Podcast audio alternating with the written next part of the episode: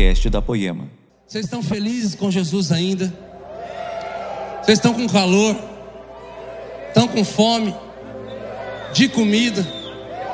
De Deus? Da palavra? Então vamos lá, conforme vocês mais participarem do jeito que vocês estão fazendo, mais eu vou ser rápido, eu prometo. Aqui. Não, mas é, vou liberar o que o Senhor falou para liberar. Você vai, você vai alimentado para casa. Talvez em crise. Queridos, é, não estranhe a introdução da minha palavra. A introdução vai ser a mesma que minha última palavra aqui, porque ali eu quis dar o exemplo do que me moveu a vir com meu caderno de adolescente para pregar sobre os pés, na última mensagem que eu estive aqui na igreja. Agora, aproveitando aquela mesma introdução, eu vou dar sequência naquela palavra. Com 14 anos de idade, eu me mudei para a cidade de Fernandópolis, muitos aqui já sabem. Eu estou na minha sexta ou sétima cidade aqui, eu não lembro. É, Campinas, Presidente Pitácio, Guarujá, Fernandópolis, Rio Preto, Taubaté. Hoje eu moro em Tremembé, vale? Vale, né? Então tá, minha esposa fica louca. Ela fala que eu fico dois meses no lugar, já falo que eu morei. Eu falo, não, Bruno fica dois meses e fala que morou. Eu falo, ué. Queridos, com 14 anos de idade eu fui para a cidade. Eu fui para lá magro. É verdade, mas nenhum dos esportes que eu gostava de fazer tinha na cidade, então por isso chegamos aqui. Brincando. Tua irmã ali já misericórdia. Vamos lá. Foi lá que eu conheci minha esposa. Foi lá que eu que o Ministério Morada nasceu. É, foi lá. Tantas coisas aconteceram. Eu lembro que a, a nossa líder de jovens, é, que era a pastora Rosângela na época, ela falou assim: Ó, oh, tem um festival de música que vai acontecer lá na cidade tal. E o pessoal quer ir. Eu falei: Ué, demorou, vamos. Vamos alugar van, ônibus e vamos. A galera falou: Não, o pessoal quer ir participar do festival. Eu falei: Como assim? Não, eles querem ir participar. Mas quem que vai cantar? Falou, você. Eu falei, não, não vou participar de festival. Festival de música? Gospel? Jamais. Ela, por quê? Falei, louco, como é que eu vou cantar para Deus e um homem vai me dar uma nota? Sete?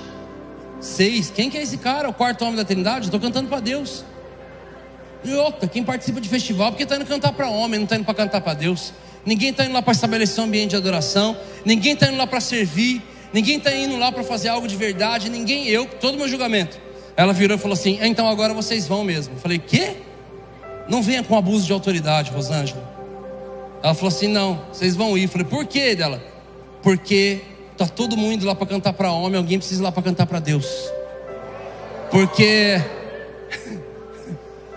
porque tá todo mundo lá se apresentar e alguém precisa lá estabelecer um ambiente de adoração. Tá todo mundo lá fazer um show, alguém precisa ir lá servir as pessoas.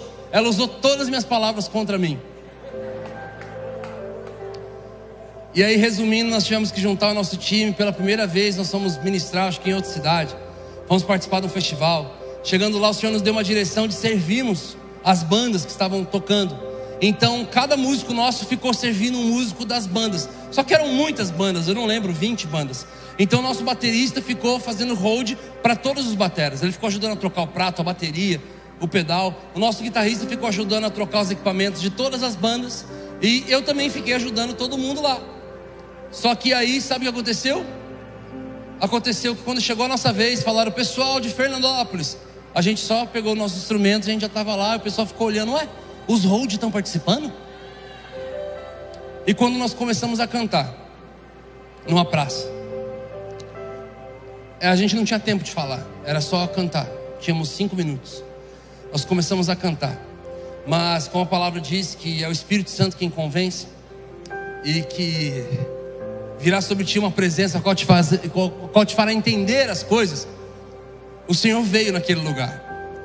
E nossos cinco minutos, as pessoas que estavam na praça, que tinham drogas e bebidas, elas começaram a trazer e jogar no palco. Os jurados, eles arrancaram o fone de ouvido e eles começaram a mergulhar naquela atmosfera. Aí se fala, ah, Bruno, mas era uma canção assim, mega super worship espiritual. Não, era um reggae era um reggae e as pessoas estavam se convertendo sem a gente falar nada. Ali, pela primeira vez, falei: Uau, eu acho que Deus tem alguma coisa para gente. a líder de jovens que nos encaminhou para aquele lugar, hoje é minha sogra. Casei com a filha dela. Já falei para ela também, falou: "Não, porque deu certo". Eu já atendi com ela que era só falar o contrário que tinha um efeito contrário. Queridos, essa cidade onde muita coisa aconteceu na nossa vida, eu fui algum tempo atrás com a minha família, com a minha esposa, para visitar os parentes, a família da minha esposa. Nós ficamos esse sábado e domingo fazendo uma coisa muito de Deus. Meus amigos, que em nome de Jesus você faça isso esse ano, eu profetizo na sua vida. Nós fomos para uma chácara ficar churrascando. Alguém recebe aí? Eu vi um irmão ali do meu movimento, meio gordinho, ele, cara, ele. Cara, ele recebeu no espírito, velho. Ele fez assim, ó. Tô entendendo. Sexta, sábado e domingo, quando chegou no domingo, eu me troquei, apareci no quintal, minha esposa falou: Ué, tá trocado? Tá todo mundo brincando pra piscina, churrascando. Onde você vai? Eu falei: Vou no culto. Ela, ué, que culto? Eu falei: Da quadranga. Ela falou: Caraca, quanto tempo que você não pisa o pé lá? Eu falei: Não sei, oito, nove anos. Dali, por que do nada que você vai para lá? Por que, que você vai para lá? Eu falei assim: Porque eu vou procurar um menino. Eu vou procurar um menino. E ela falou: Que menino? Eu saí andando, entrei no carro, fui para a igreja. Sentei no fundo na esperança de não ser reconhecido por ninguém. Mas, como você está vendo na terra, os gordos estão ficando escassos demais. Estão sendo perseguidos de todos os lados. Ainda mais que canta e ministra, são poucos hoje. Tem o Theo Rubia, ele vai ficar louco, eu estou colocando o nome dele nessa lista. E aí, Theo. Tem o Anderson Freire, tem o Fernandinho, tem eu, tem o rei, o nosso rei, que é o, o Lucas Agostinho. Ele é o pai da matéria. Quanta matéria. E queridos, eu fiquei no fundo da igreja. A Miriam mandou mensagem, minha esposa, falou: E aí? Que menino que você foi procurar que eu não estou entendendo nada? Falei, Miriam, eu vim procurar um menino que não sabia compor, o menino que não sabia ministrar, o menino que não sabia conduzir uma igreja, o menino que não sabia dos bastidores do gospel, o menino que não sabia das políticas do reino, o menino que só tinha um violão dentro de uma sacola, que tinha uma Bíblia embaixo do braço, que tinha lágrima nos olhos, que tinha fogo nos ossos. Eu só vim procurar esse menino sem toda a bagagem que eu tenho hoje. E ela falou: Uau! E aí eu comecei a chorar lá dentro. E ela falou assim: E aí, você encontrou ele? Eu falei assim: Eu tenho começado a encontrar.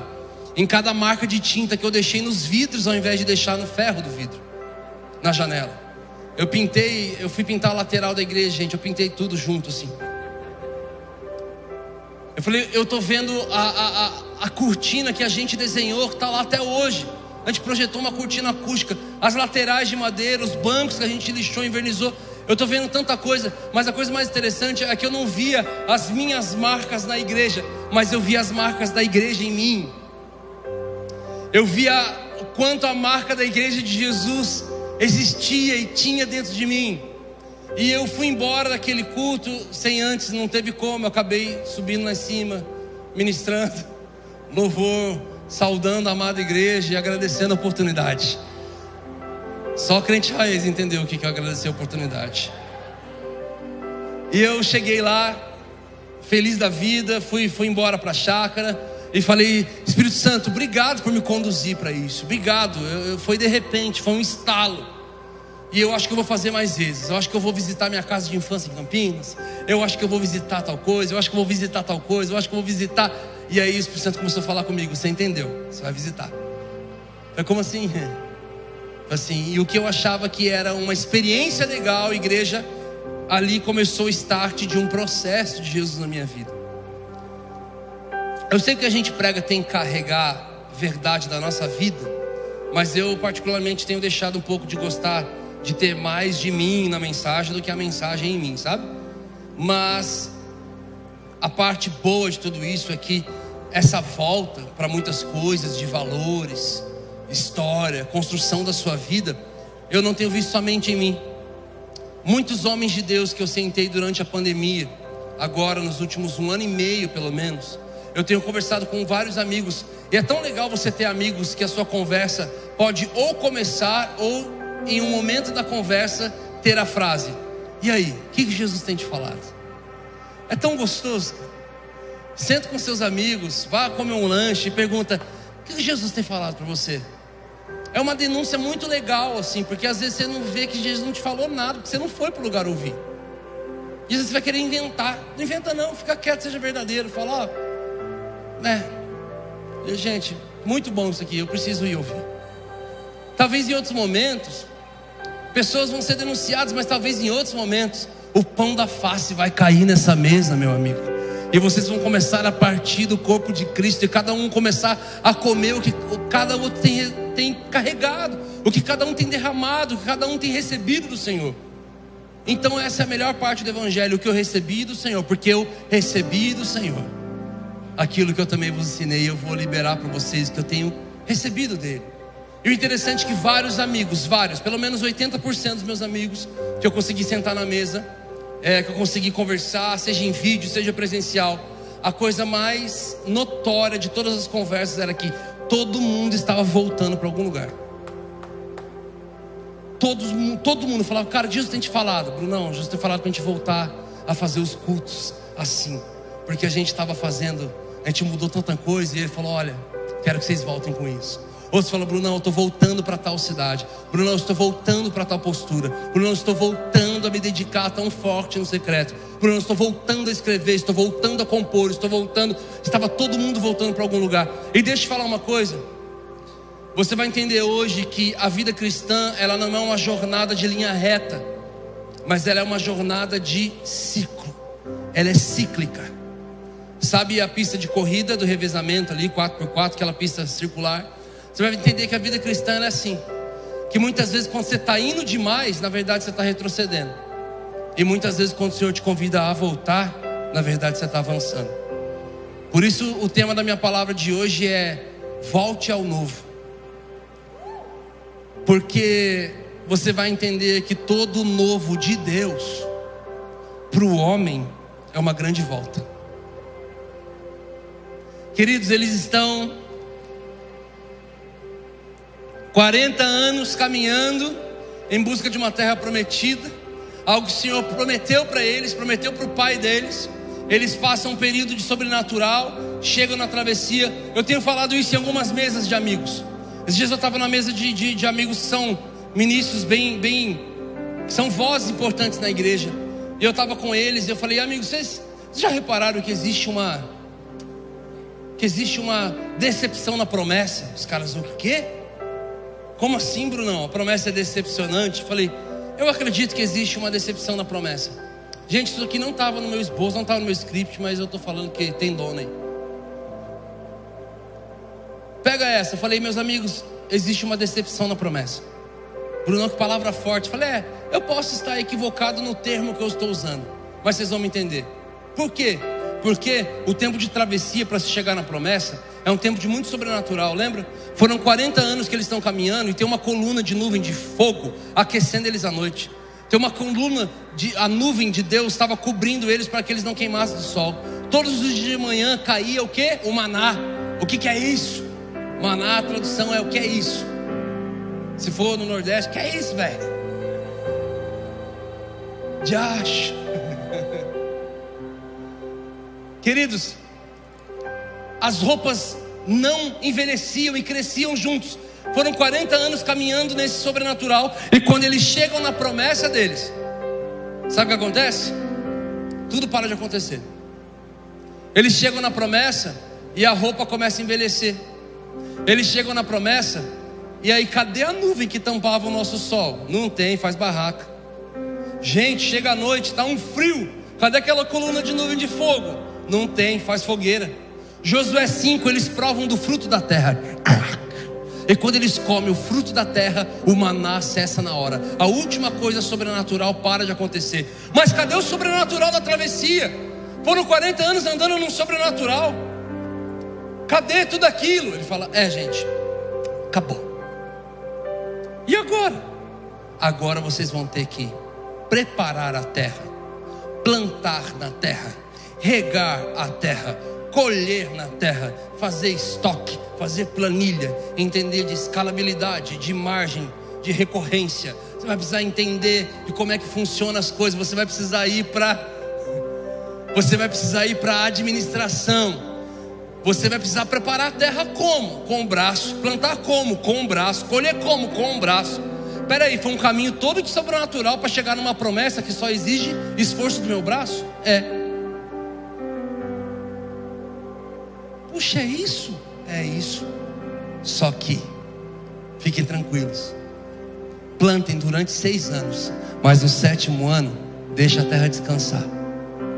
E no sexto ano e o sétimo, vocês vão experimentar daquilo que te levou até aqui. Vocês vão experimentar do ambiente que trouxe vocês até aqui. Vocês vão voltar para aquele ambiente aonde você não vai plantar, mas a sua colheita do sexto ano vai ser sobrenatural. Você vai colher o suficiente para o sétimo ano para você, para sua família, para os necessitados e para os forasteiros. Vai ter de sobra. Eles ficaram 490 anos vivendo na promessa, na terra prometida. Sabe quantos eles deixaram? Quantos anos eles deixaram a terra descansar, igreja? Nenhum. Em 490, todo intervalo de sete anos, que é o Shemitah, é o descanso da terra, daria um total de 70 anos. Depois disso, eles se tornam escravos da Babilônia por exatos 70 anos.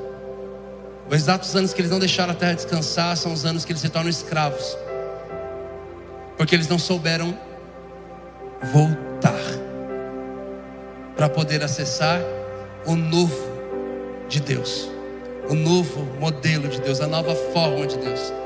E eu tenho falado isso para meus amigos, falei, meus amigos, tudo que nós vivemos como promessa foi gerado num ambiente secreto.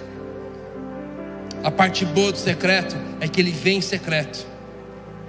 A parte complicada do secreto é que em algum momento aquilo que foi gerado no secreto vai ter uma recompensa pública. E aí que está o BO. Porque o que a Bíblia não fala é que na recompensa pública, o lugar mais difícil de você estar não é nela, é voltar aonde a recompensa foi gerada. É estar novamente naquele lugar de intimidade. Conheço uma mulher que ficou tantos anos secreta, ela ficou uns sete anos. Sete anos, gente.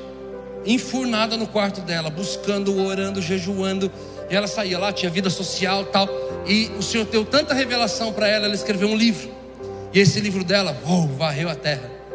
Então ela começou a viajar pela terra inteira, falando sobre aquele livro, vendendo aquele livro, impulsionando as pessoas a irem para aquele lugar, aonde aquele livro foi gerado. E depois de três anos ela olha e fala: Uau, eu estou viajando, ministrando, ensinando as pessoas a irem para um lugar aonde eu não estou mais há três anos.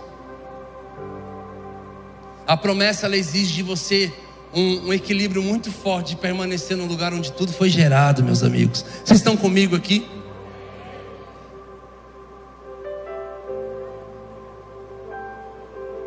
Eles não quiseram voltar, por isso pararam de acessar. Nunca experimentaram do novo que Deus tinha para eles de uma colheita sobrenatural, porque eles confiaram demais na terra e não em quem trouxe eles ali. Sabe a coisa mais interessante desse texto? Não é nem Êxodo agora, para mim está no livro de Deuteronômio. Queridos, na minha adolescência, eu queria fazer um abaixo assinado para tirar Deuteronômio da Bíblia. Eu queria achar um concílio de pastores, falar, vamos tirar, cara. O livro chato, o livro cheio de lei e repete a história de Êxodo. Repete a história de Êxodo. Êxodo fala que eles estão no Egito, eles saem do Egito, eles vêm na terra promessa. Acontece um monte de detalhe ali, tá? Deu resumo do resumo do resumo. Aí Deuteronômio conta a história de novo. Por quê? Porque, meus amigos, quem vai entrar na promessa agora não são aqueles que saíram do Egito. Sabe quem é? os filhos deles que nasceram no meio do caminho. Eles foram morrendo e outros foram nascendo. Então chega diante da promessa, 40 anos depois, uma nova geração. E quando eles estão olhando o novo de Deus, tá lá, o novo, a promessa. Eles estão na frente do Jordão, é atravessar o Jordão, abraçar o processo que precisa abraçar e entrar naquilo que o Senhor prometeu há anos para eles. Sabe o que acontece antes deles poderem fazer isso? Acontece o Deuteronômio, a lembrança. Acontece que Moisés senta toda aquela multidão e fala: sentem à beira do Jordão, porque eu vou contar e cantar a história dos pais de vocês. Então ele começa a contar novamente toda a história de por isso que o Deuteronômio repete. Porque eles estão lembrando, porque antes deles acessarem o novo de Deus, eles precisariam voltar um pouco para descobrir e lembrar a essência de tudo. Porque nesse ciclo da vida cristã, muitas vezes quando você volta, é que você avança. Eu amo o texto quando diz que ele não deita vinho novo em odres velhos. Quem conhece esse texto aqui? Para você que não levantou a mão, ou por preguiça, ou por não conhecer. Vinho, todo mundo sabe o que é. Odre era uma bolsa de couro, feito da ovelha, do carneiro. Eles tinham algumas maneiras. Algumas eram feitas com o bichinho inteiro eles só arrancavam a cabeça, arrancavam ele por dentro, deixava a bolsa de couro dele. E ali eles colocavam água, colocavam azeite e vinho, tinha que tomar de lá. A gente olha hoje e fala, hum, meus germes. Mas tinha outra que era uma bolsa um pouco menor, tudo feito de couro, gente. E o couro ele é flexível. E quando o Senhor fala que ele não deita vinho novo em odre velho, para nós, para mim, muitas vezes existe uma supervalorização do vinho de Deus e uma desvalorização do odre. Afinal de contas, meu Deus, a gente vai deixar de receber algo novo de Deus por causa de um odre velho? Troca o odre, pega um odre novo e vamos embora. Deus tem coisas novas para liberar. Só que tem um detalhe aqui da história, meus amigos. Essa supervalorização que nós temos do odre e uma desvalorização, uma desvalorização do odre, uma supervalorização do vinho, para Deus não existe, porque para Ele as duas coisas têm valor. Tanto o vinho que Ele tem para liberar, quanto o odre velho. Porque Ele fala assim: que se eu deitar vinho novo em odre velho, ele vai romper, porque ele agora está duro. Ele se tornou uma bolsa de couro rígida, dura. Então ele não aguenta a fermentação do vinho novo. O vinho ele vai fermentar, ele vai soltar gases, os taninos dele irão amadurecer. E ele não aguenta e vai romper. E o Senhor fala: e ambos se perderão. Ele não está supervalorizando um e desvalorizando o outro. Mas o detalhe da história é que a palavra odre velho, no hebraico, ela se chama ascospalaios. Com certeza algum hebreu que me vê um dia vai falar, pronúncia não é assim, é. É o nosso porto hebraico. Ascos palaios. A palavra ascos palaios, sabe o que significa? Alguém muito usado. Eita! Odre velho não significa algo muito usado. Ô meu amigo, você acha que Deus estava querendo realmente falar de uma bolsa de couro para gente? Não, Ele está querendo falar sobre a gente. Ele tem vinho para derramar sobre nós tem algo novo dele para vir sobre nós. Porém, algumas pessoas já estão, foram muito usadas por Deus, tão usadas por Deus, passou anos e anos, de geração em geração, e ele sabe como é que Deus faz, ele sabe como é que Deus se move, mas de repente, diga comigo, de repente, Deus faz de um jeito novo, e aí, aquele que foi muito usado por Deus, não consegue reconhecer a nova maneira de Deus e ele não pode receber aquilo. A verdade é que o texto não vai falar, mas ele persegue o novo. Ele persegue quem carrega o novo, o novo de Deus agora. Mas sabe de uma coisa, queridos? Esse é alguém muito usado. Existe esperança e existe oportunidade para ele. Ele foi tão usado por Deus que ele não consegue mais se mover com a expansão do vinho novo. Então ele vai rachar e ele vai explodir ao invés de expandir. E não é isso que Deus quer. mas ele perdeu a flexibilidade. Queridos, pastor Luciano Subirá, ele é dono de um versículo que não entrou na Bíblia. Sabe que Porque ele não, viveu aquela época, senão ia estar lá. Ele fala assim: Bem-aventurados são os flexíveis, pois eles não serão quebrados. Por mais que isso não seja um versículo, faz muito sentido. Porque Deus só desce para a casa do oleiro, meu amigo, aquele que perdeu a flexibilidade. Ele só leva para a casa do oleiro para te precisar te quebrar no meio, quando você não se move mais daquilo que ele está fazendo. E eu sei do que eu estou falando. Porque Deus é um Deus de tanta novidade. Ele é um Deus que fala: mata Isaac, tá bom. A hora que vai matar, não, não mata. Peraí, mas era para matar ou não era? Paulo pregue o evangelho, então ele está pregando. Ele está passando pela região da Ásia. Eu vou pregar. Aí vem a palavra e fala: E o Espírito Santo o impediu de pregar. Espera aí, mas não era para pregar? Agora não é mais? Calma. E num sonho ele entende que ele tem que ir para Trode. Sabe de uma coisa? Se mover. Isaías 6 vai dizer que a, a base do limiar do templo se Diga comigo, movia. Não, gente, vamos com vida. Eu sei que vocês estão com fome, cansado, calor. Mas vem comigo. Se a voz do que clamava, a arca da aliança que trazia a glória de Deus tinha varões do lado para que ela pudesse ser. Não é propaganda da movida, não, tá? Mas para que ela pudesse ser movida de um lado para o outro e entrar debaixo da nuvem. Ezequiel olha para o trono de Deus e diz que ele vê no trono de Deus tinha rodas, porque até o trono de Deus se move. E esse é o perigo, meu amigo. Quando a gente vai sabendo tanto, a gente, ah, eu já conheço essa mensagem. Ah, já conheço essa passagem. Ah, já ouvi essa pregação. Ah, essa música de novo. Ah, eu vou sabendo tanto, eu vou sabendo tanto, eu sei como é, eu sei como acontece, eu sei como é que é as coisas, e aos poucos eu vou ficando rígido. Querido, você já ouviu falar que o joio cresce no meio do trigo? Quem já ouviu falar? Isso é algo da agricultura, gente. Só que Jesus fez questão de trazer isso. A palavra fez questão de trazer isso para gente. Que tem joio no nosso meio. Só que a gente sempre leva isso para alguém, né? Falar, ah, alguém deve ser o joio. E se você for o joio?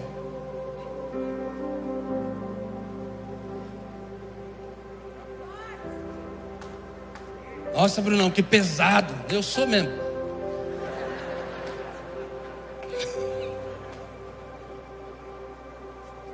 Mas aí o que me garante que Sempre eu pego uma pá e jogo para os outros. Mas se ele transforma nova criatura, se a gente é nova criatura, deixa eu falar uma coisa: uma das grandes denúncias sobre o joio, sabe qual é? Primeira, o joio tem cara de trigo, tem jeito de trigo, tamanho de trigo, tudo de trigo. Mas tem duas coisas específicas que diferenciam ele de um trigo: ele não tem fruto, ele não frutifica. Meu amigo, talvez faz algum tempinho, meses, talvez anos que você não frutifica, velho. Mas tá aqui, é, o, o joio ele tá no meio do trigo. Ele também ouve, ele também. E sabe uma das maiores denúncias? Um dia uma pessoa foi visitar um campo de trigo. Ele sentou com aquele, aquele agrônomo, sei lá, que, que, qual que é? Agricultor. Sentou com aquele agricultor e ele começou a ver aquele campo de trigo lindo. Ele falou assim: Então, a palavra fala sobre o joio está no meio do trigo. Tem? Ele falou: Tem, sempre tem. Nasce no meio do trigo. Ele falou assim: E como é que diferencia? Ele falou: É fácil diferenciar. Ele falou: Como? Vamos esperar um tempo aqui, vamos ficar olhando. Daqui a pouco, você perde esse horário aqui, bate uma ventania aqui, que é normal ter. E você vai observar quem, o que é o trigo, o que é o joio. Ele, qual é a diferença? A gente precisa do vento. Como assim? Porque a hora que o vento sopra, o trigo se curva, o joio não. O trigo se move, o joio não se move.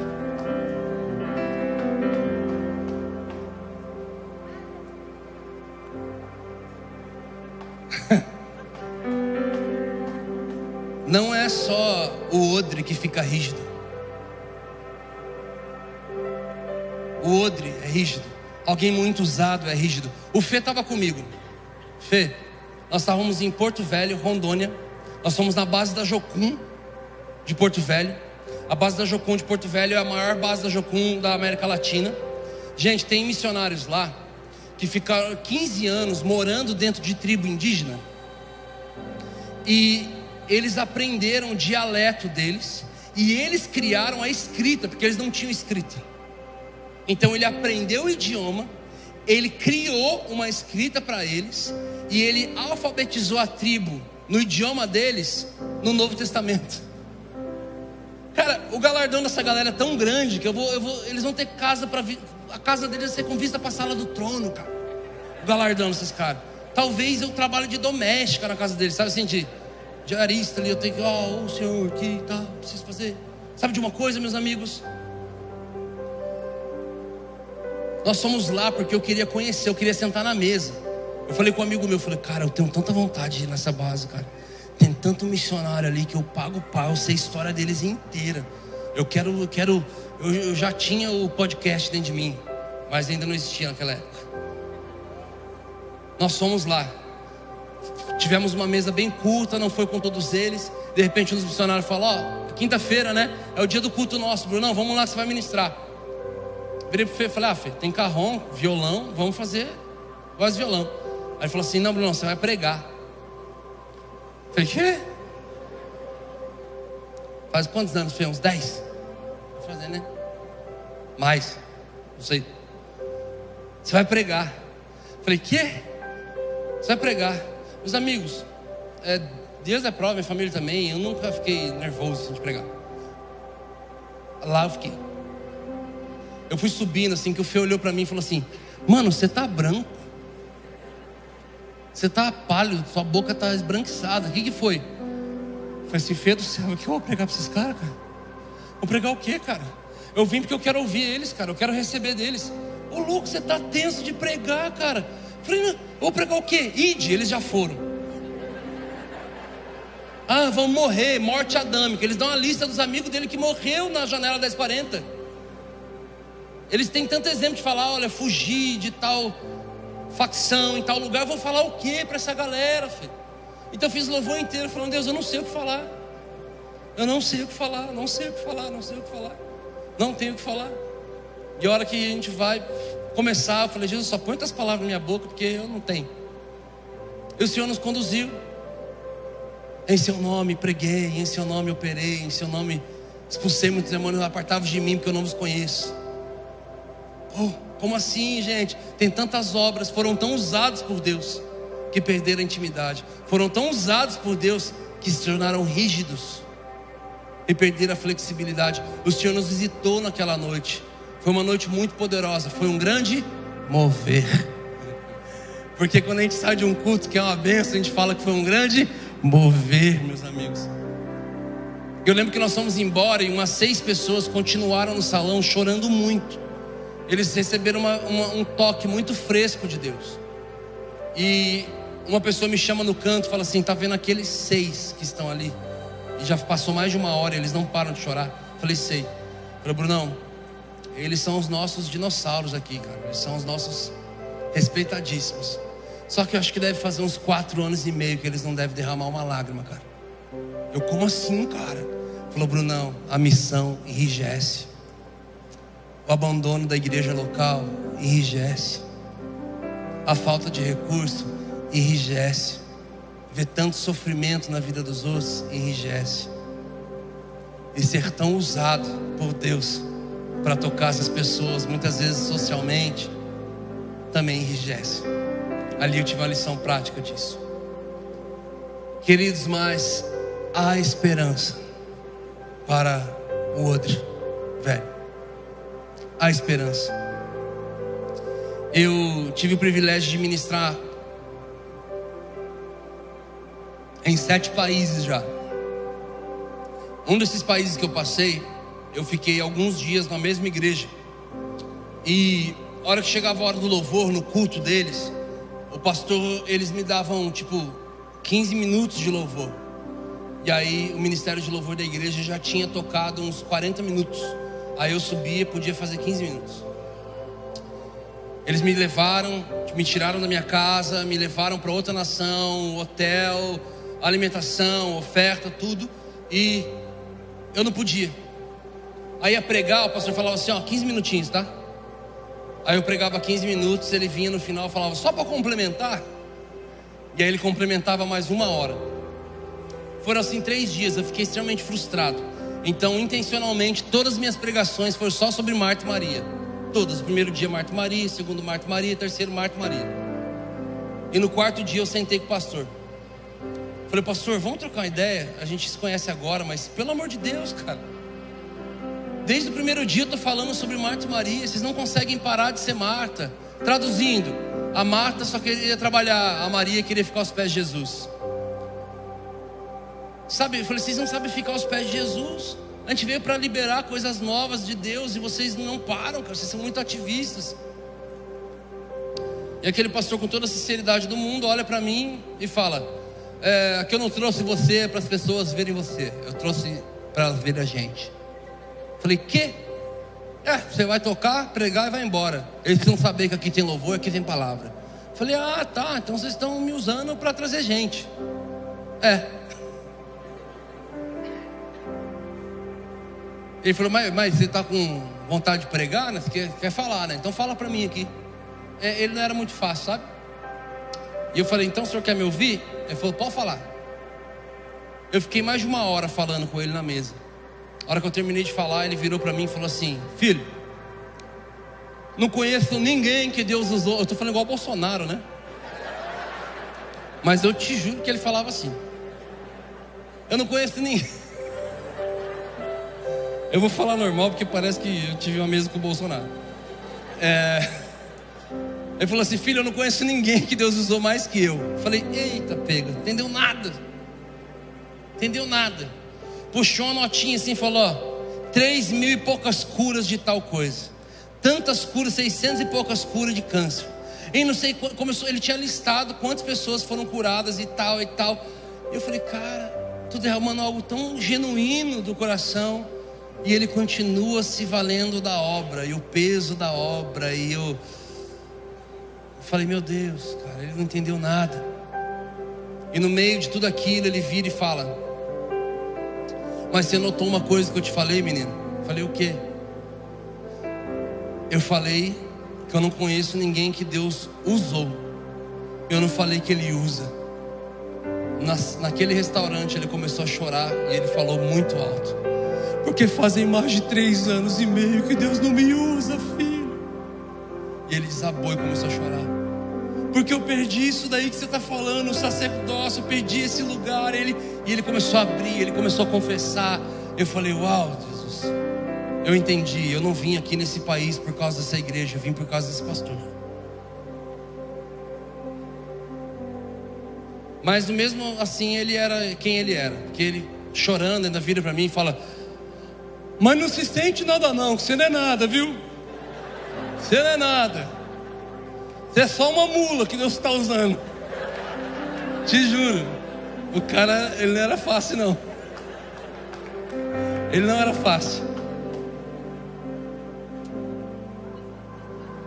E não foi essa palavra que ele usou não. Ele falou, ele falou, você é um um B. É um excremento, menino, entendeu, né? Não é nada. Se você ficar sentindo, vai ficar igual eu aqui, ó. Foi muito usado, não tem nada hoje. E ali o Senhor começou a mover tanta coisa. E sabe o que eu comecei a falar com esse pastor? Sobre o processo de restauração do odre. Sobre o processo de renovação do odre. Para que o odre possa novamente receber vinho novo existe esperança para aquele que foi tão usado por Deus.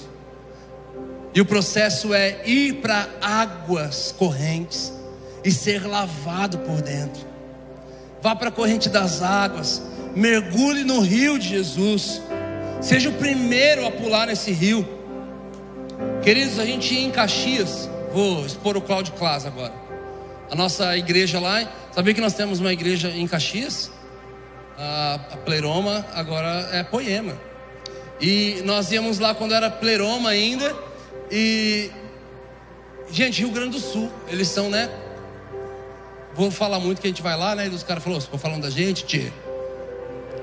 Bah. Mas eles estavam bem contidos, sabe? Bem assim. Nós começávamos a ministrar, e a eu, e o Brisa, e a todo mundo da liderança da igreja foi lá. A coisa mais interessante é que a igreja toda ainda era muito parada, mas o pastor da igreja, o Cláudio Klaas, ele era o primeiro a sempre. Começou o louvor, ele já estava lá na frente, e ele ia, e ele se movia, e ele fazia, e só dava ele. Aí nós voltamos no, meses depois, voltamos um ano depois, continuava ele lá na frente, as pessoas, mas ele lá, mergulhando no rio. E a última vez que nós fomos lá, gente ficou assustado. A última vez que nossos amigos foram lá e eu vi um story, falei, não pode ser. Cara, uma igreja inteira mergulhada no rio de vida de Deus. Eu falei, uau! Olha o exemplo de ver, de ver pessoas que inspiram mergulhando no rio. Então o processo mergulha no rio, meu amigo. Vá, começou a mover de Deus, seja o primeiro a se derramar nesse rio. Deixa a corrente das águas te lavar. Então você vai ter que tirar também, raspar os vestígios do vinho que você carregou. Como assim? Mas era a minha preciosidade, cara, era o que eu carregava de Deus. O que você carrega de Deus? Abrir mão que você carregava dele. Como assim, Brunão? Ah, não me pergunte. E depois, terceira coisa, precisa ser ungido novamente. Ei, óleo, mais óleo por dentro, por fora.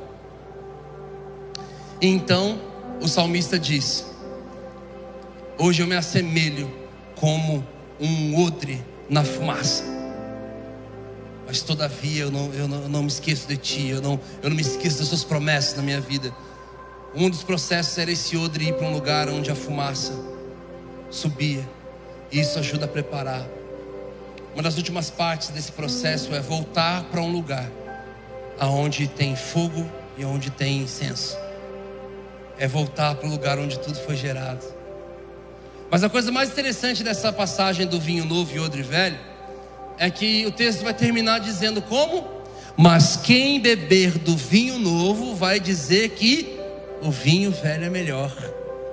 E muitas vezes eu li isso como uma frustração, como uma indignação. Falo, nossa, Olha, todo o esforço de Deus para liberar coisa nova para a gente. Aí quem bebe do vinho novo diz que o vinho velho é melhor. Gente, você não precisa entender muito de vinho para saber que o vinho velho é melhor que o vinho novo. Ele é um vinho de guarda, ele ficou guardado, ele foi criado pelos enólogos para ele poder evoluir dentro daquela garrafa durante tanto tempo, dentro daquela barrica, dentro daquela taça, e ele vai evoluindo, ele vai ganhando forma conforme ele vai amadurecendo. Esse é o processo do vinho. Todo vinho novo, quem toma, é ruim. Por isso que ele termina dizendo: Mas quem beber do vinho novo vai dizer que o vinho velho é melhor. Bruno, você está querendo dizer com isso? Estou querendo dizer que um dia, para a gente poder entender com, com lucidez aqui, um dia Jesus, gente, vamos fazer um exercício? Por favor, lembra do. do, do é eu ia falar passeio, mas passeio é muito tiozão. Lembra do rolê é que eu falei assim, eu estou pregando, vai para a internet, o pessoal fica vendo a gente falar gira, mas eu falo passeio também não dá. Perdoa. Mas lembra do rolê mais da hora que você fez na tua vida, você foi convidado a fazer. Lembra aí? Nossa, cara, me chamaram, eu fui, cara, foi um dos semana, final de semana mais incrível da minha vida. Agora, pega esse rolê, igreja. Jesus não chega nos doze, chega em três deles: Pedro, Tiago e João. Fala assim: Pedro, Tiago, João, Vamos para o monte. Alô, para o monte? Vamos para o monte. Chega lá no monte, eles olham e falam: tem mais, já tem dois amigos lá, Jesus. Quem que é? A hora que chega, Elias e Moisés. O quê? Não, não, rolê não acabou. Aí vem Deus. Como assim, Bruno? É, a Bíblia diz que Deus vem numa nuvem luminosa e a nuvem fala: Esse é o meu filho amado ouçam o que ele tem a dizer. Os caras já caem pro chão chorando, já falam, cara, que rolê que é isso? Eu lembro que eu estava na, na administração do Gregório Maquinante. Eu fui com uns amigos meus, meus e, e nós estávamos na, na administração do Gregório, e aí o Gregório falou assim: o Gregório falou assim, gente, um dia estava eu com os meus amigos, Keith Green, Leonard Hill, é, quem que era o outro? Mike Bickle, era os amigos dele. Aí eu virei para meus amigos assim, eu falei assim, ah, por isso que minha vida não anda. Por isso que minha vida não vai para frente. Olha os amigos dele, gente. Ah. Mas pensa nesse passeio, para você mais tradicional. Elias e Moisés dando instruções para Jesus acerca da, da hora dele. Deus aparece numa nuvem luminosa. Pedro já quer fazer o que todo mundo aqui quer fazer. Eu vou fazer uma barraca, Jesus, para você, uma para Elias e Moisés. Sou seu fã, sou seu fã pra caramba. Moisés, muita lei, mas você é muito de Deus. E ele começa. Jesus fala: Não, vamos descer. Que? É. Eu vou subir um monte que muitos desistiram e vou ficar lá até te encontrar e ouvir ele dizer: desce. É sério, Deus. É sério, Deus. Deu cãibra. Doeu para chegar aqui. Tudo que eu quero é estar nesse lugar. E ele fala para você subir um monte para ouvir dele nesse lugar. Desce, porque lá embaixo tem vida. Lá embaixo tem vida comum. Lá embaixo tem vida ordinária. Comum. Tem boleto. Tem fatura. Então me deixa ficar nesse lugar todos os dias. Me deixe, Jesus, ficar nesse lugar, não quero voltar. Vamos descer. Mas não esqueçam uma coisa: você já sabe o caminho, você já conhece o caminho de volta. A coisa mais interessante é que eles experimentam algo tão sobrenatural lá em cima. Imagina os caras já. Imagina hoje em dia, gente. Imagina hoje, hoje. Imagina isso acontecendo hoje. Jesus te chama e vai Pedro, Tiago, João e vem Elias e Moisés numa nuvem, você já está louco, você fala, cara de Deus, que rolê que é esse? E aí a hora que eles estão para pisar no solo, a Bíblia diz que eles desceram um monte, a hora que eles estão chegando perto do solo, Jesus vira para os três e fala: Não postem nada. Eu estou traduzindo o que a Bíblia falou. Naquela época ele falou: Não contem nada a ninguém até a hora certa. Hoje seria exatamente isso. E não postem nada rodou. Meu pai ia estar lá fazendo live, Bispo Paulo. Se você não conhece meu pai, é só você assistir o nosso DVD, o Ele É. Você vai ver aqui embaixo, perto de uma fonte, tem um cameraman com um celular. Loirão, alemão, assim, ó, com celular. Fazendo live e denunciando tudo que a gente estava fazendo. Meu pai é demais, você moscou, ele fez uma live. Inclusive tem uma live dele comigo, que ele cai da cadeira, muito boa. Tá lá no meu feed, depois você vê. Gente, mas é isso.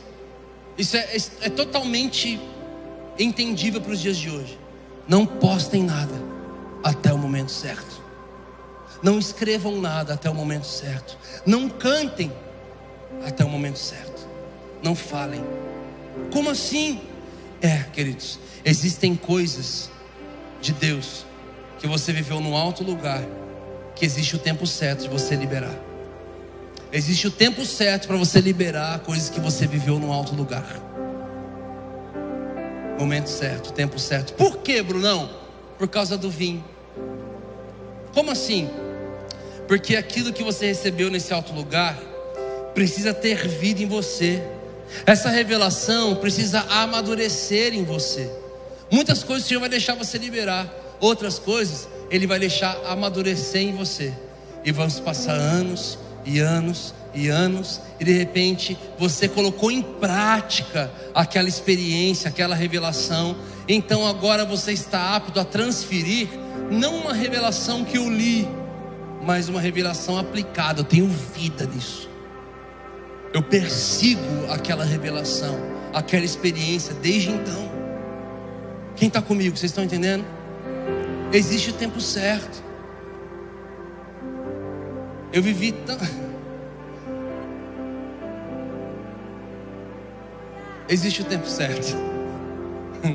Eu já ia soltar coisas que não era para soltar. Das experiências do alto lugar. Eu vivi coisas, meus amigos, que o Senhor falou que ainda não era o momento certo de falar. Não era o tempo certo de. Eu resolvi, eu deixei escapar para duas pessoas ontem, a primeira vez. Mas eu vivi coisas absurdas em Jesus. E você também. E o Senhor tem tantas coisas para nós. Muitas coisas viraram canções, viraram palavras, viraram revelação. Outras ele falou assim: ainda não. Porque precisa amadurecer. O vinho vai amadurecer conforme o odre amadurece. Então, quando você colocar para fora, isso não vai causar gastrite na igreja de Jesus. Isso não vai causar queimação na igreja de Jesus. Isso vai causar expansão na igreja de Jesus. Amém?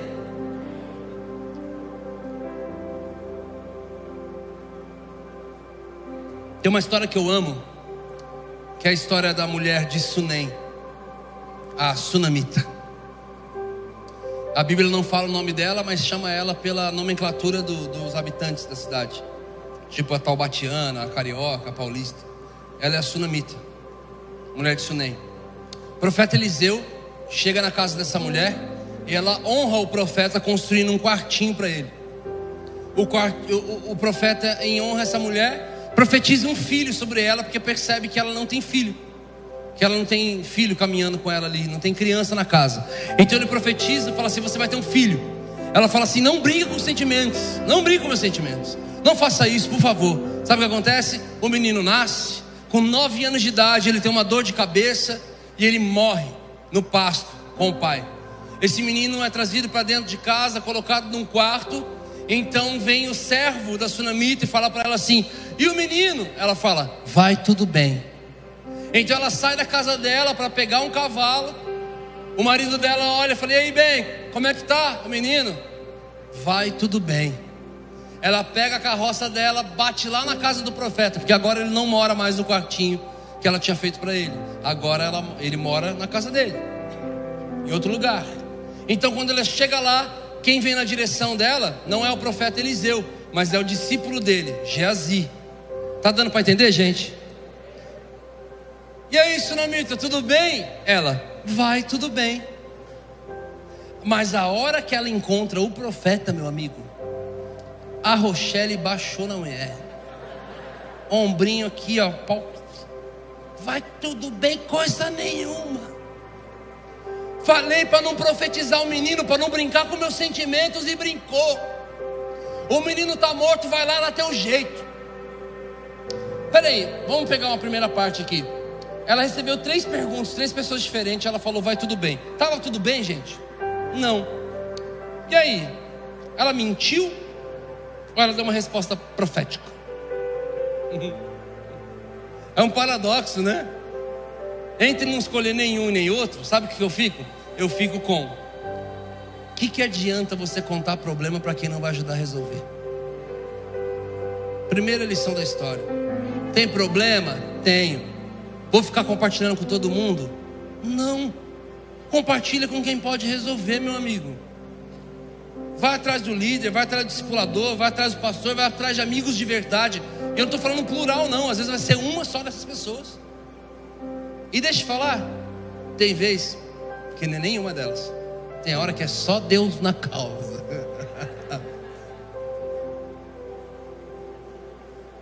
Mas ó, gente, Qualquer coisa, eu, eu, eu, me disponho hoje aqui. É, qualquer coisa que você precisar, fala com Deus, gente. Fale com o Senhor. Essa é frase de um amigo meu, é sensacional. Toda vez que você vai embora e fala, meu amigo, cara, você está aqui no nosso país. Qualquer coisa que você precisar, fala com Deus que Ele não te desampara. Deixa eu te falar. Sabe o que acontece? O menino está morto no quarto. Ela fala: Ele morreu, por favor, me ajuda, dá teu jeito. Você que profetizou, você que resolve a bucha. Não profetizou a vida, agora profetiza de novo, vida de novo. Eu quero vida nele. Então sabe o que ele fala? Ele chama o discípulo dele e fala assim: ó, pega a capa, ministério, capa. Jazi, pega a capa, coloca aqui no seu cinto. Pega aqui o meu cajado, são 20 anos de ministério, 20 anos de caminhada com esse cajado até eu receber uma capa. Vai lá, vai lá na casa dela, encontra o menino que está morto, toca o rosto dele e ele vai voltar à vida. Então Geazi sai. Então ele conversa um pouco com a sunamita, acalma ela, fica tranquilo. Pode ir. Ela fala: Não, você não ir comigo, eu não vou, não. Ele, tá bom, te acompanho. Então ele vai na direção da casa do sunamita. No meio do caminho, quem que vem voltando? O discípulo dele, Geazi. Eles olham na garupa, cadê o menino? Não está na garupa. Ah, deve estar tá descansando, tomando uma água. E aí? Aí vem a frase inédita do ministério de Eliseu, meus amigos. Ele ouve: não deu certo. Não deu certo. Queridos, o dia que eu, eu percebi isso, eu já conheci esse texto, até o dia que eu conversei com ele. E é interessante que é uma volta para mim, porque esse texto Deus me deu exatamente na, na primeira semana que eu cheguei em Taubaté, praticamente. Há seis para sete anos atrás, quase. E o Senhor está trazendo de volta. Eu perguntei, Deus, quando algo para de dar certo no ministério de alguém que sempre deu certo? Quando algo para de dar certo no ministério de alguém tão profético? Gente, vocês não estão entendendo. Eliseu, ele era um profeta de precisão. Ele era um profeta que tudo que ele falou aconteceu. Tudo. Ele era o número dois de Elias, ele carregava a porção dobrada de Elias. Ele tinha a porção dobrada do maior profeta da história. Ele e Elias eram profetas que causavam na terra e no céu. Eu te dou N exemplos de coisas que eles fizeram na terra e o céu precisou responder, que eles não tiveram uma direção de Deus para fazer isso. Eles simplesmente falavam assim: ó, ah, para. Aí os anjos lá do céu faziam, Deus, e aí? Ah, faz lá, ele está falando. Eles eram de um nível de profético muito absurdo, gente. Só que eles vieram de um, de um ambiente de que não era de graça e misericórdia, mas era de juízo e consequência. Quando eu perguntei, Deus, quando algo para de dar certo? Naquilo que está dando certo. O Senhor me fez entender uma coisa. Ele foi discípulo de Elias, certo? Certo. Elias alguma vez pegou alguma coisa que estava morta e trouxe para a vida? Não. Pelo contrário. Um dia Elias estava lá no Monte Carmelo. Ele restaurou o altar. Tinha 400 profetas de Baal que tinham aterrorizado o altar. A, a, conversa ali era que o Deus verdadeiro se manifeste com fogo. Aí vem Fernandinho e Alessandro Vilas Boas juntos fazer um feat lá. Caia fogo do céu, queima este altar, mostra para esse povo que há Deus em Israel. Aí veio a ler, deixa queimar, deixa queimar. E aí, irmão, o fogo caiu, queimou. E aí, sem Deus falar nada para ele. A Bíblia diz que Elias pega uma lança e ele mata 400 profetas de Baal. Cantar deixa queimar perto dele, meu amigo, era uma chacina. Eliseu assume a unção e a capa de Elias e uma das primeiras coisas que acontece é ele estar caminhando e vir uma cambadinha de adolescente e fala: Calvo, né? ou Medina, não sei.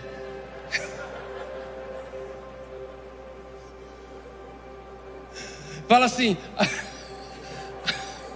Perdão, não aguentei, cara. Acende calvo. A Bíblia diz que o profeta olha para a meninada assim e fala assim: ó.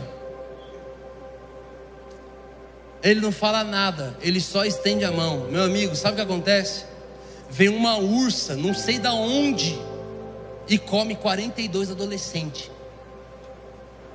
Alguns falam, nossa, falei, era, é pesado. Juízo e consequência, faca na caveira, olho por olho, dente por dente.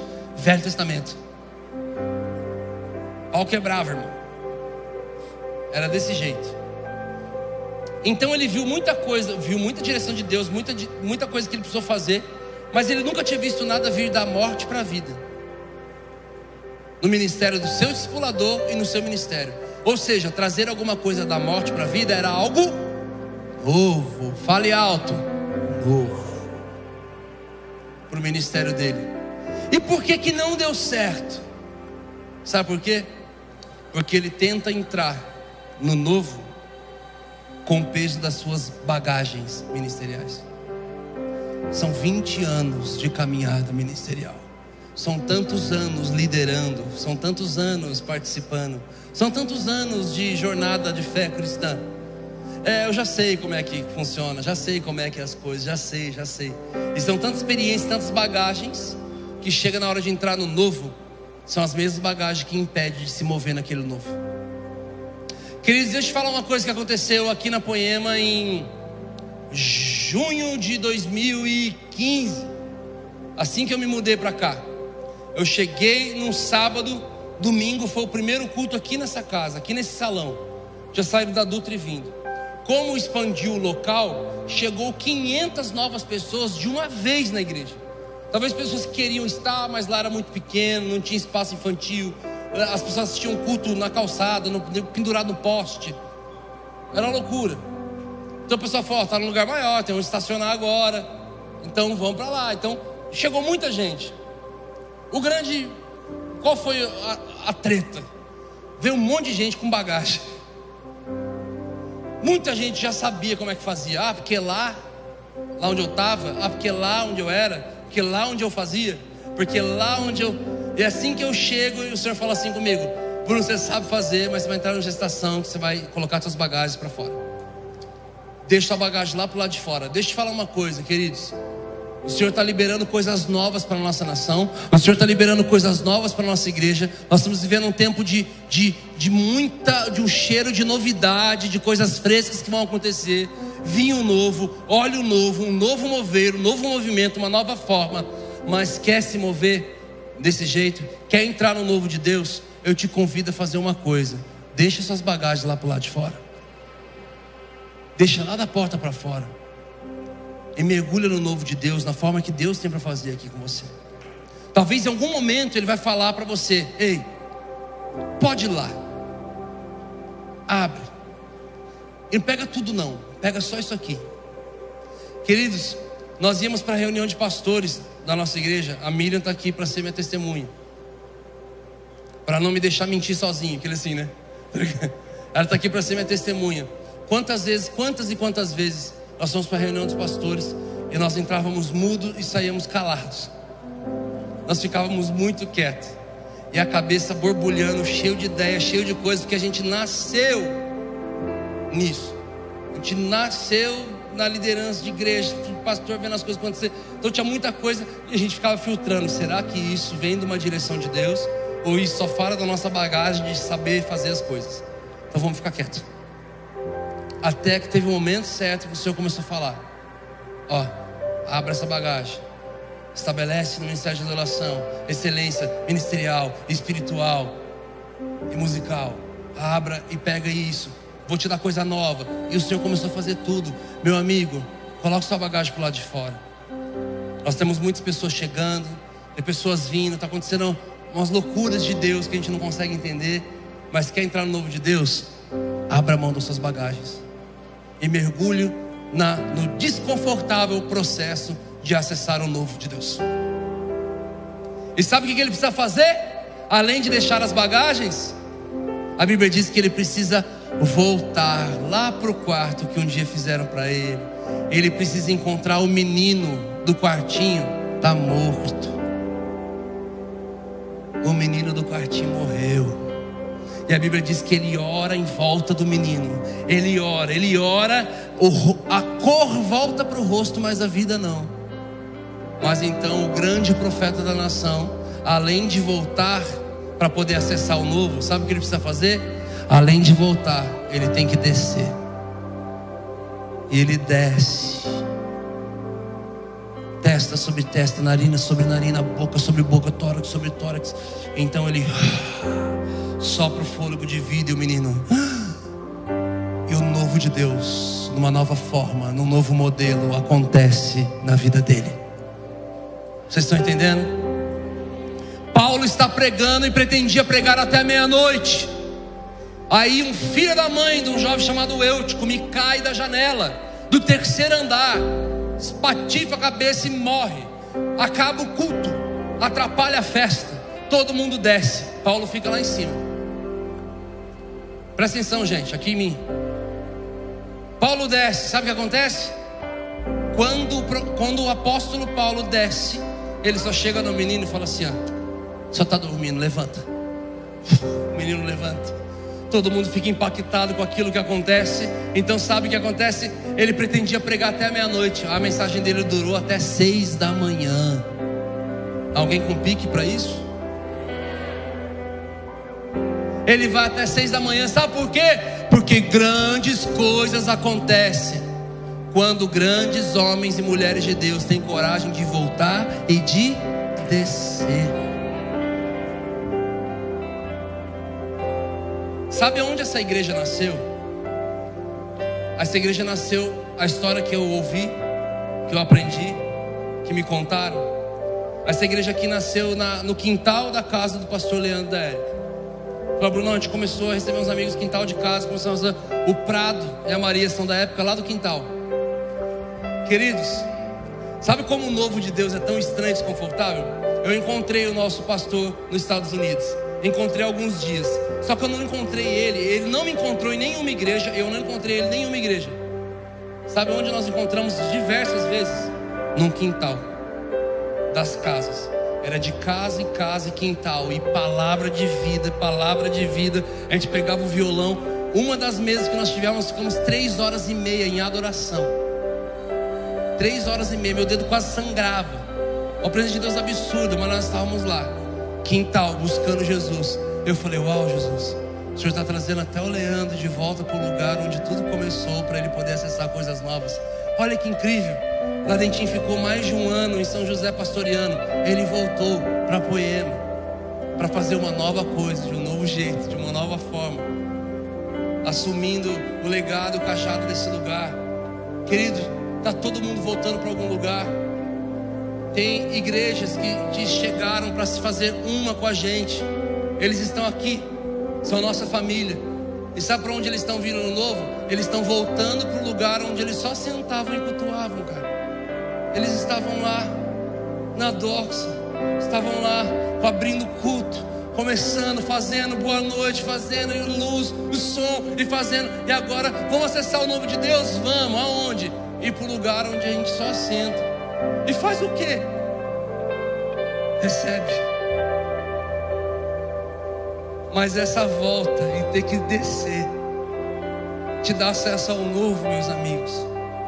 O Senhor tem algo tão novo e tão fresco para liberar sobre nós. Todo mundo está voltando para algum lugar e eu quero que você traga memória agora aquilo que o Senhor está te conduzindo. Aquilo que começou como uma experiência e na verdade se tornou um processo. O Sam já já, o Sam e a Fabíola já já estão voltando para o Nordeste. Estão indo para plantar uma igreja, para tocar ainda mais com a cultura do céu, aquela região. Eu não tenho dúvida do novo de Deus que vai tocar aquele lugar. Queridos, quando pessoas têm coragem de voltar e têm coragem de descer, o Senhor libera coisas novas e frescas sobre nós. Fazem 12 anos que a gente caminha as nações e a nação fazem 12 anos que todas as vezes nessa época do ano do carnaval nós estamos passando por pelo menos de 7 a 10 retiros, conferências, acampamentos. Fim do ano passado eu estava sentado ali no canto, o pastor Leandro estava pregando aqui na Timothy. O Senhor chegou lá em mim. O Senhor, eu sentado lá da minha esposa, o Senhor falou comigo: cancela as agendas do período de carnaval. Eu falei: Não, está amarrado. Jesus, ó, tem alguém falando comigo. Sou eu. A minha fala. Aí é para acabar com o meu ministério mesmo, né, Deus? Dois anos de uma pandemia. A hora que a gente vai sair numa tour pela primeira vez, são não sei quantas mil pessoas que a gente vai encontrar, vai ser tanto testemunho, tantas coisas. O Senhor fala: cancele, mesa e família. Falei, ok acaba o culto, vou ali na lounge, Vou dar um abraço no Leandro. Falei, e aí, Lê, saudade. Ele, tive um sonho com você. Falei, ah. Sei que a gente estava numa mesa, sendo família. Falei, ah. Eu olhava no relógio, falava, Brunão, quatro e meia da manhã, cara. Perdi o Réveillon, a Érica vai ficar louca. Aí você virava e falava, aí é para acabar com o meu ministério mesmo, Leandro. Não sei se faz sentido para você. Eu já com cheio de lágrimas. Falei, não, não, nada a ver, nada a ver, nada a ver. Acho que era feijoada que você comeu. Foi fácil, né, Brunão? No dia seguinte você já ligou e cancelou tudo.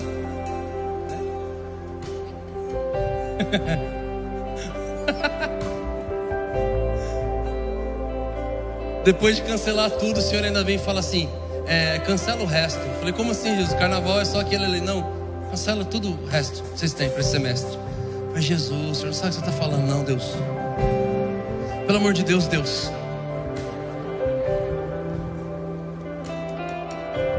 Queridos, é, eu vou em acampamentos de carnaval, retiros ou conferências, desde os meus seis meses de vida.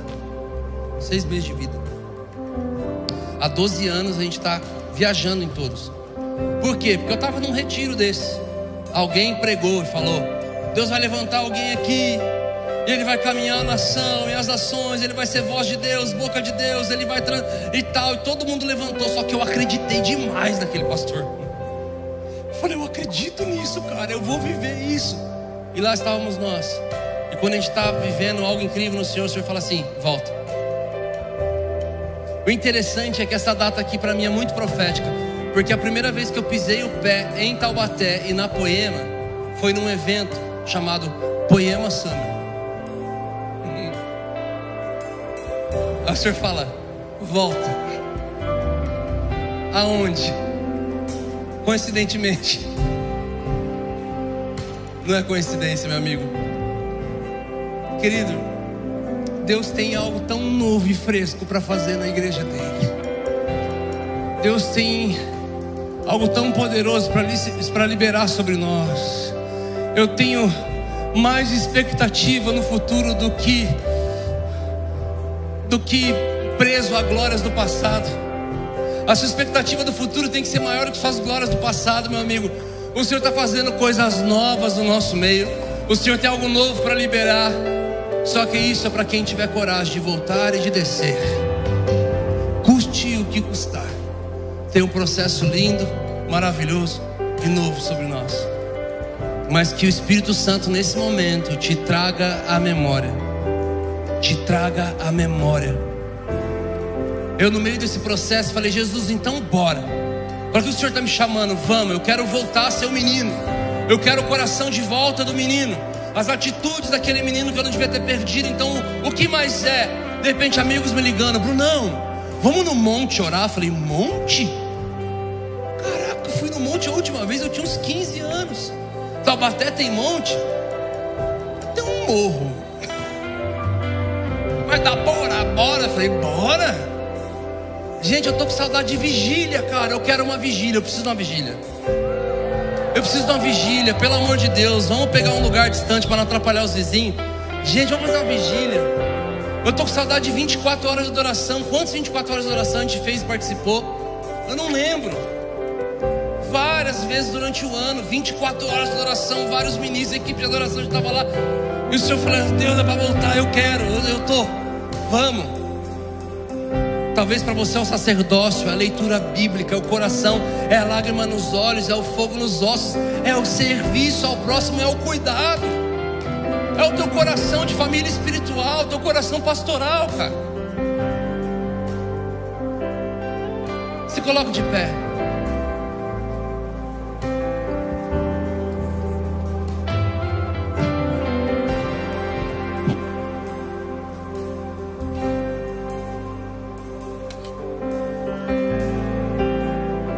Feche seus olhos, coloca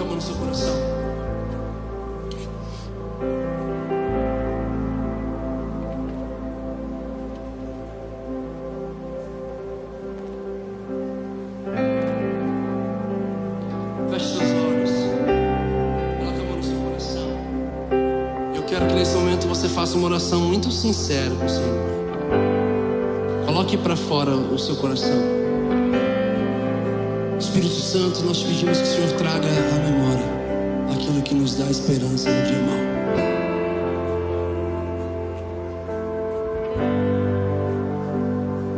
O tempo que nós fazíamos sem olhar a quem. O tempo que nós não éramos tão criteriosos para dizer um sim. A época que a gente não sabia falar não. A época que eu tinha tanta fome, tinha tanta sede.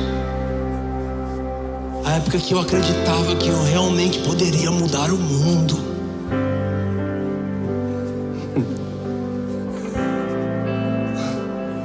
Nós estamos aqui, Jesus.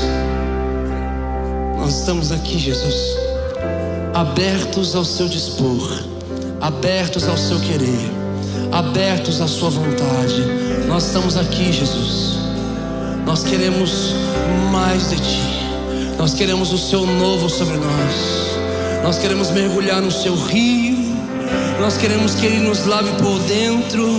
Nós não queremos estar saudosistas com as glórias do passado. Pode raspar, Jesus. Pode raspar. Faz com que a nossa mesa não venha ser falada das coisas que nós já fomos e fizemos um dia, mas daquilo que o Senhor tem feito e das, das profecias e da, da, do futuro, das coisas vindouras que o Senhor tem liberado sobre nós. Nós desejamos mais de Ti, nós te queremos.